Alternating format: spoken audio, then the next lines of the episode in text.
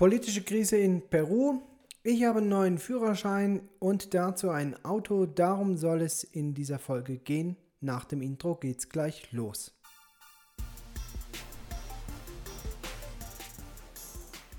Seid ganz herzlich gegrüßt, liebe Freunde auf einer Mission.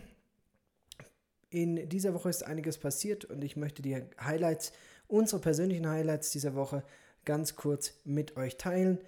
Ja, und wer länger dabei ist bei diesem Kanal, dem ist ja schon aufgefallen, dass sich so ein bisschen das Spektrum geändert hat.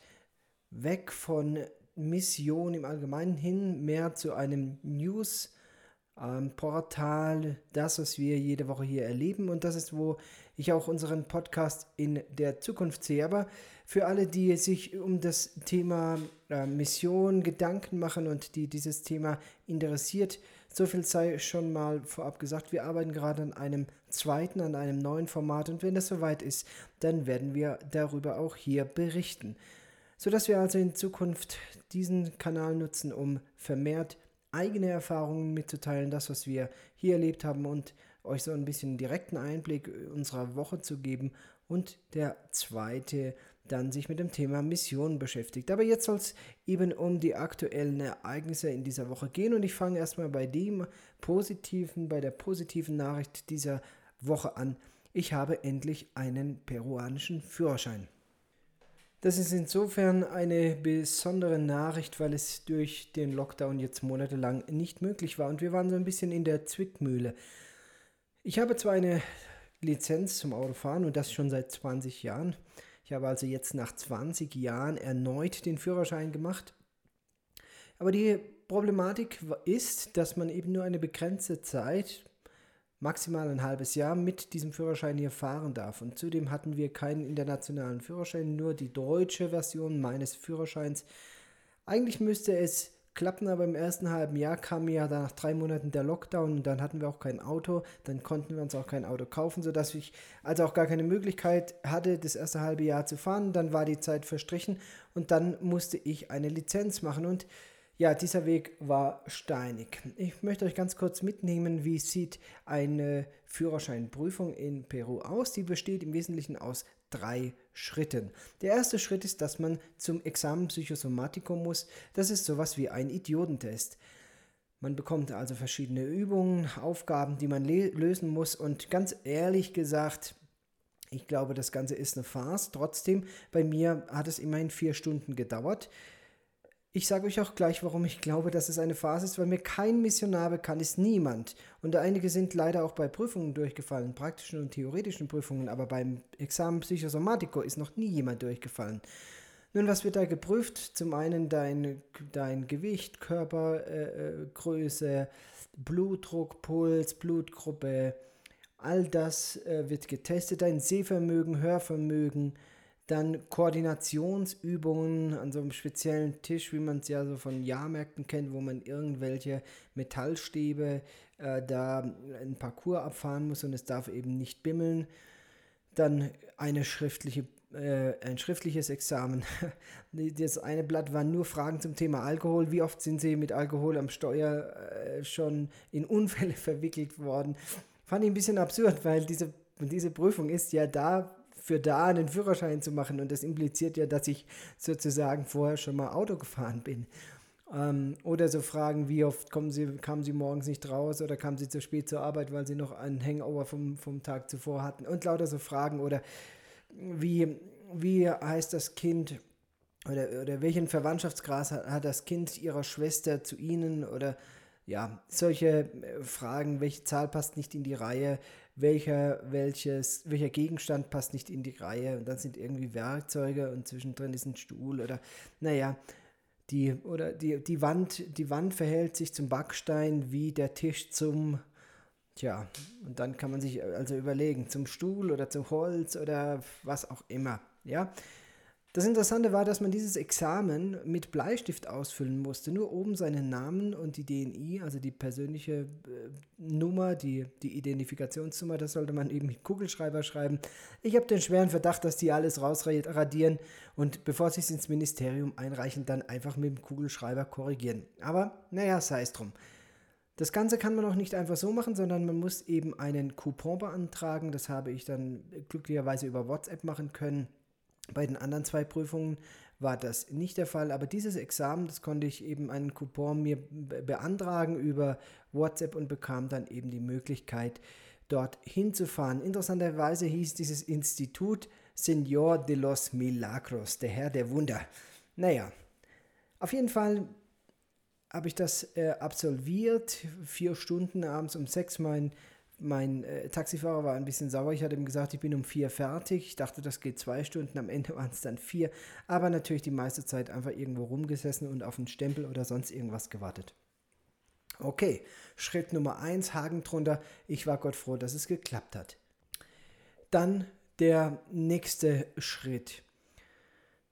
Nun, eins kann ich noch ganz kurz voraus äh, sagen, äh, um dieses Examen zu machen, muss man in eine autorisierte Klinik. Und die Kliniken haben ihr Computersystem vom Staat abgeschalten bekommen wegen der Pandemie.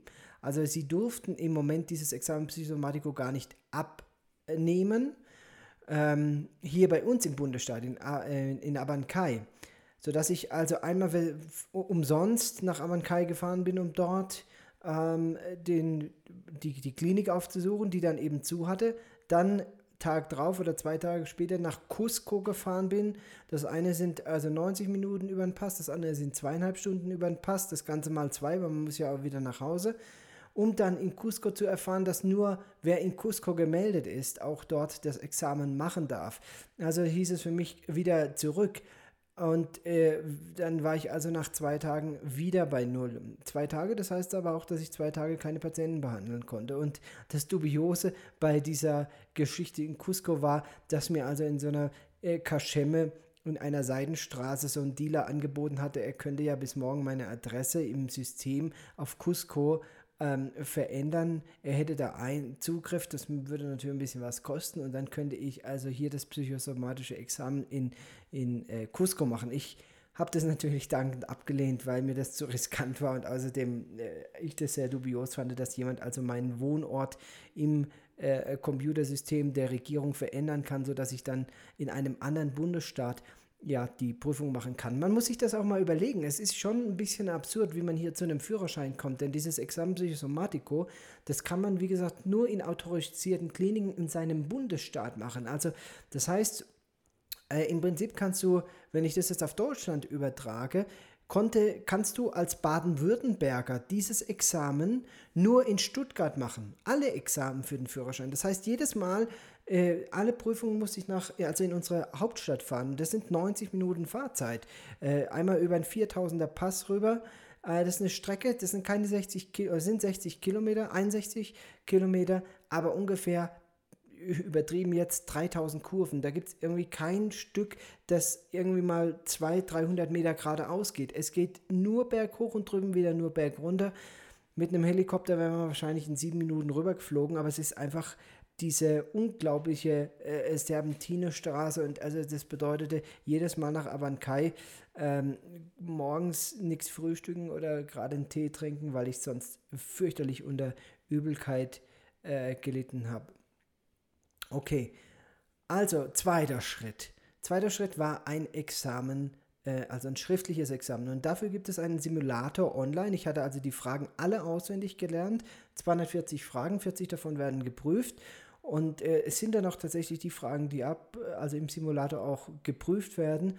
Aber es war für mich insofern schwer, weil ich noch nicht so gut der, der spanischen Sprache mächtig bin, als dass ich da jetzt ein offizielles äh, Dokument oder eine offizielle Prüfung ablegen konnte. Aber ich habe es, wie gesagt, alle auswendig gelernt. Ich habe äh, wochenlang jeden Tag eine Simulation durchgemacht und habe dann ähm, auch zum Schluss also auch keine Fehler mehr gehabt, sodass ich dann auch da recht zuversichtlich in die Prüfung gegangen bin. Und da passierte dann etwas, das doch ein bisschen sonderbar war.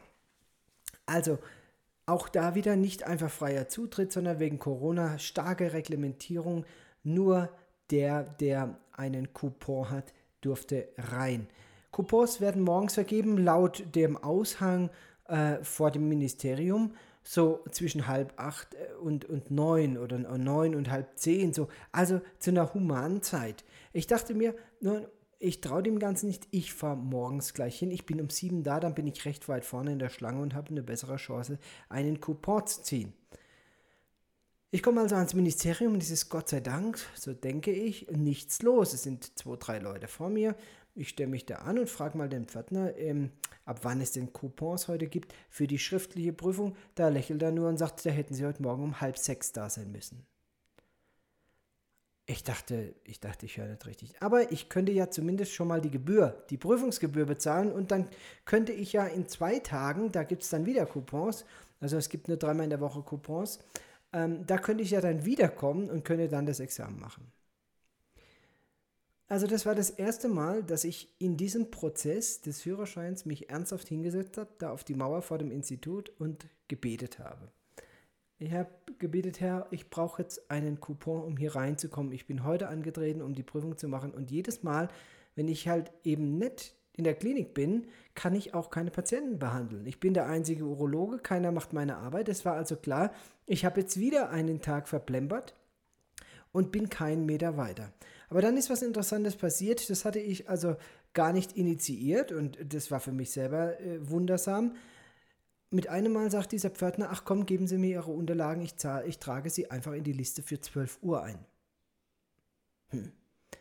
Kein Coupon, nichts, kein Zettel, ich hatte auch keinen Beweis, aber ich dachte mir, gut, hat, hat Gott jetzt vielleicht doch ein Wunder getan. Nun, um 8 Uhr, also eine Stunde später, klopft mir einer auf die Schulter. Es ist ein Bekannter von mir, ein Lehrer aus der Schule, der Professor Herbert. Herbert ist Peruaner, und er kam da stolz äh, an mit seiner Dios Bisuyana Jacke. Ich bin völlig in Zivil gewesen, keiner wusste, wer ich bin. Und ein großes Logo, also so 30, 40 Zentimeter auf dem Rücken. Und äh, läuft dann da hin. Ich sage, ja, was machst du denn hier? Äh, ja, ich, ich mache heute die, die, schriftliche Prüfung. Er hatte die schon mehrmals versemmelt und musste jetzt nochmal antreten. Er würde die jetzt äh, hier nochmal machen. Sag ich, ja, aber hast du einen Coupon? Nee, nee, das hätte er nicht. Aber äh, er würde mal mit dem Pförtner so reden. ich dachte mir, also völlig hoffnungslos. Ja, ich bin ja, ich war ja schon ohne Coupon schon zu spät, eine Stunde aber vor ihm und ähm, auf jeden Fall, wir beide haben uns dann in der Schlange angestellt und haben schon mal die Prüfungsgebühr bezahlt. Er hatte immer noch keinen Coupon und dann bin ich noch ein Stündchen oder anderthalb äh, in, ins Städtchen rein und, und habe noch einen Kaffee getrunken und dann kam ich eben zurück, so um halb zwölf. Wie gesagt, für zwölf sollte ich ja auf dem Zettel stehen. Und um halb zwölf so ungefähr kommt der Herbert freudestrahlend aus dem Ministerium und was hält er in der Hand? Ich dachte, ich sehe nicht richtig. Ja, sein, sein Bescheid, er hätte jetzt äh, die Prüfung absolviert. Und ich sage, Herbert, also du bist eine Stunde nach mir gekommen, ich habe schon kein Coupon bekommen, wie bist du denn reingekommen? Und dann schmunzelt er nur so und so, hm, du weißt schon, die eine Hand äh, wäscht die andere und, äh, und man muss eben reden mit den Leuten. Also ich sag's euch ehrlich, ich weiß nicht, ob er den Pförtner bestochen hat. Ich glaube es ehrlich gesagt nicht, weil er ist ein moralischer Mensch, er ist auch ein Christ, der hier bei uns in der Schule mitarbeitet. Ich glaube es nicht. Ich glaube, er hat tatsächlich wirklich ähm, nur mit dem Pförtner geredet gehabt. Ja, und dann sagte er, ja, aber was ist denn mit dir? Warum bist du denn noch nicht dran? Ich sage, ja, um zwölf sollte ich eigentlich zur Prüfung dran sein, aber noch immer steht mein Name nicht auf der Liste. Also das hieß, der Pförtner hatte zwar gesagt, ich kann, aber er hatte mich nicht auf die Liste geschrieben. Vielleicht hat er tatsächlich Geld erwartet oder er wollte warten, bis die letzten äh, durch sind, ob es da noch freie Zeit gibt. Ich weiß es nicht. Aber Fakt war, ich wollte ihm nichts bezahlen und ich habe ihm auch nichts bezahlt. Und dann sagte der Herbert, ach du, das machen wir ganz kurz, ich regel das. Und dappt also einfach wieder, äh, läuft also einfach wieder ins, ins Ministerium rein. Keine Ahnung, wie der da reinkam, ohne, also an diesem Pförtner vorbei, da ist ein Tor, ein Metalltor, da kommt man nicht rein. Ja, er ging da einfach rein und kommt nach fünf Minuten wieder zu dem Pförtner, redet mit dem eine Minute und dann kommt der Pförtner auf den Gehweg raus und sagt, der Doktor soll mal rein. Ja, der Doktor soll mal rein. Also, Herbert freudestrahlend, ja, das habe ich jetzt alles hier geregelt, du musst da, brauchst doch nicht anstehen, da kommst du einfach rein. Ich war echt verwundert. Gut, ich war aber auf der anderen Seite dankbar, weil ich musste auch noch einen Haufen Formulare ausfüllen, die ich zum Teil auch nicht verstanden habe. Herbert hat mir dabei geholfen und irgendwann war ich dann bei der Sachbearbeiterin, die endgültig meine Akte anguckt, damit ich dann die, zur Prüfung darf. Und wie soll es auch anders sein auf einem peruanischen äh, ähm, auf einer peruanischen Behörde. Wer von euch Asterix und Obelix kennt, dem kann ich nur, äh, äh den kann ich nur an die Szene ähm, Passierschein A, 8, A36 erinnern. Ähm, also das ist ein Drehbuch, das 100% in Peru entstanden ist. Es ist, es ist absolut, ähm, es, ist, es ist immer wieder überraschend und du kannst bis zum Schluss dir nicht sicher sein, ob es klappt. Also ich sitze dann bei dieser Sachbearbeiterin und dann guckt sie meine Unterlagen an und sagt, ja, fehlt ein Bild. Sag ich, ja, aber hier vorne steht doch die Liste, was ich alles mitbringen soll. Und da steht nichts von dem Bild drauf. Ja, aber außerdem würde auch noch eine Bestätigung der Municipalidad, also des Rathauses, fehlen aus meinem Wohnort, das bestätigt, dass die Adresse, an der ich gemeldet bin, auch meine Wohnadresse ist. Und ich sagte, also auch das ist was, was nirgends stand. Ich habe ihr die Liste gezeigt. Ich sagte, das habe ich jetzt alles mitgebracht. Alle Dokumente, die groß draußen aushängen. Und dann sagt sie nur, ja, Sie sind ja auch Ausländer. Also Sie haben ja keine DNI, sondern eine Carnet. Und mit einer Carnet ist alles anders. Ich war, ich war richtig sauer. Ich war wirklich richtig sauer. Ich hatte mir dann so kurze Szenen in meinem Kopf, wie ich dieses, diesen Laden zerlege und, und den Schreibtisch umschmeiß, weil ich so, ich hatte, ich hatte so eine Wut in mir, ich wusste gar nicht, wo das herkam. Ich sagte, Benjamin, ruhig bleiben jetzt. Es, das bist du bis hierher gekommen, wir machen eine andere Strategie. Ich bleibe jetzt hier einfach sitzen. Und das habe ich gemacht. Also, dann kam noch eine zweite Sachbearbeiterin, auch die wie ein Gaul auf mich eingeschwätzt. Ah, das geht nicht, noch eine dritte dazu. Ich sage, ich bin jetzt hier, um die Prüfung zu machen. Das Bild kann ich nachreichen und äh, dann, dann gucken Sie, dann geben Sie meine Adresse halt ohne das Dokument ein. Und, und zur Not, wenn Sie wollen, er, sagte, ich habe auch noch ein, von der Bank einen Zettel da, da sehen Sie, dass ich da, dass das die gleiche Adresse ist. Also ich bin heute hier, um die Prüfung zu machen. Und ich dachte mir, es gibt nur zwei Möglichkeiten. Entweder ich komme heute zur Prüfung, Sie wollen ja auch irgendwann mal Feierabend machen und sie gibt also die Daten ein, oder Sie tragen mich hier raus. Aber ich werde auf keinen Fall, äh, werde ich heute ohne diese Prüfung rausgehen. Tja, und dabei ist mir was Besonderes aufgefallen. Immer wieder kamen links und rechts zu den Sachbearbeitern von mir Leute, die ganz offensichtlich auch keinen Coupon hatten. Der eine kam in einer kompletten Polizeiuniform. Im Leben hatte der keinen Dienst. Der kann ja nicht wegen der, während der Dienstzeit abtreten und mittags um 12 zu, einem, zu einer Führerscheinprüfung gehen. Der andere kam im Nadelstreifenanzug und hatte, hatte irgendwie was an der Krawatte ran. Der andere hatte eine Jacke an von der Municipalidad, ganz groß hinten ein Logo drauf. Also ich, ich war echt ein bisschen verwundert. Ich dachte mir, wie schaffen die das alle hier reinzukommen?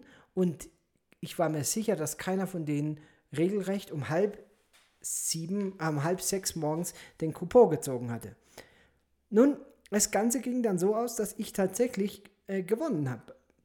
Meine Sturheit hat dazu geführt, dass sie halt irgendwann widerwillig die Daten eingegeben hat, weil sie musste ja auch weiterkommen und dann durfte ich eben das Examen machen und ich sage euch, dieses Examen war in 10 Minuten erledigt. Das Ganze hat mich also in der Summe circa 8 Stunden Zeit hat es in, in, in, Anspruch genommen. Ja? Ein Examen auf Anhieb bestanden, mein Zettel bekommen. Und da war das erste Mal, dass mich eine wirklich positiv überrascht hat, denn diese Frau, die dieses Examen abgenommen hat, die sagte zu mir, wenn Sie zur praktischen Prüfung kommen, dann können Sie doch das Bild einfach dann mitbringen. Das reicht doch dann auch noch. Da war ich sehr, sehr positiv überrascht. Und im Übrigen muss ich sagen, wir haben äh, als Familie im Allgemeinen mit äh, peruanischen Behörden relativ wenige schlechte Erfahrungen gemacht. Eher sogar erstaunlich positiv und ich kann euch auch was sagen, was es auf peruanischen Ämtern gibt, was nicht typisch für Deutschland ist, aber was dir als Familie extreme Vorteile äh, verschafft. Und das ist diese Schlange, die Präferenzia heißt, also die Bevorzugten. Und die Bevorzugten sind Menschen mit Diskapazität, also äh, die eine Behinderung haben, ältere Menschen und eben auch Familien. Und das ist in, insofern ganz, ganz gut, weil du tatsächlich ähm, bei Migrationen und sonst auf allen Ämtern, wenn du ein Kind dabei hast, die sind immer recht zügig dabei, deine Sachen zu erledigen. Nun, aber zur Führerscheinprüfung das eigene Kind mitzubringen, das war halt irgendwie nicht drin. Damit war ich also normalo und damit ging also das Chaos wie beim Passierschein A38, A36 oder 38, muss man mal gucken, äh, ging das eben äh, dann vonstatten. So, das war jetzt eben der, die zweite Prüfung. Und damit ist der heutige Podcast auch zu Ende. Ihr dürft gespannt sein, am Mittwoch kommt der zweite Teil. Ich erzähle euch noch ein bisschen was dazu, wie es mit der praktischen Prüfung äh, vor sich ging. Und danach werde ich noch auf das Thema politische Krise in Peru eingehen. Bis dahin, seid ganz herzlich verabschiedet, meine Lieben, bis es wieder heißt, herzlich willkommen, liebe Freunde, auf einer Mission.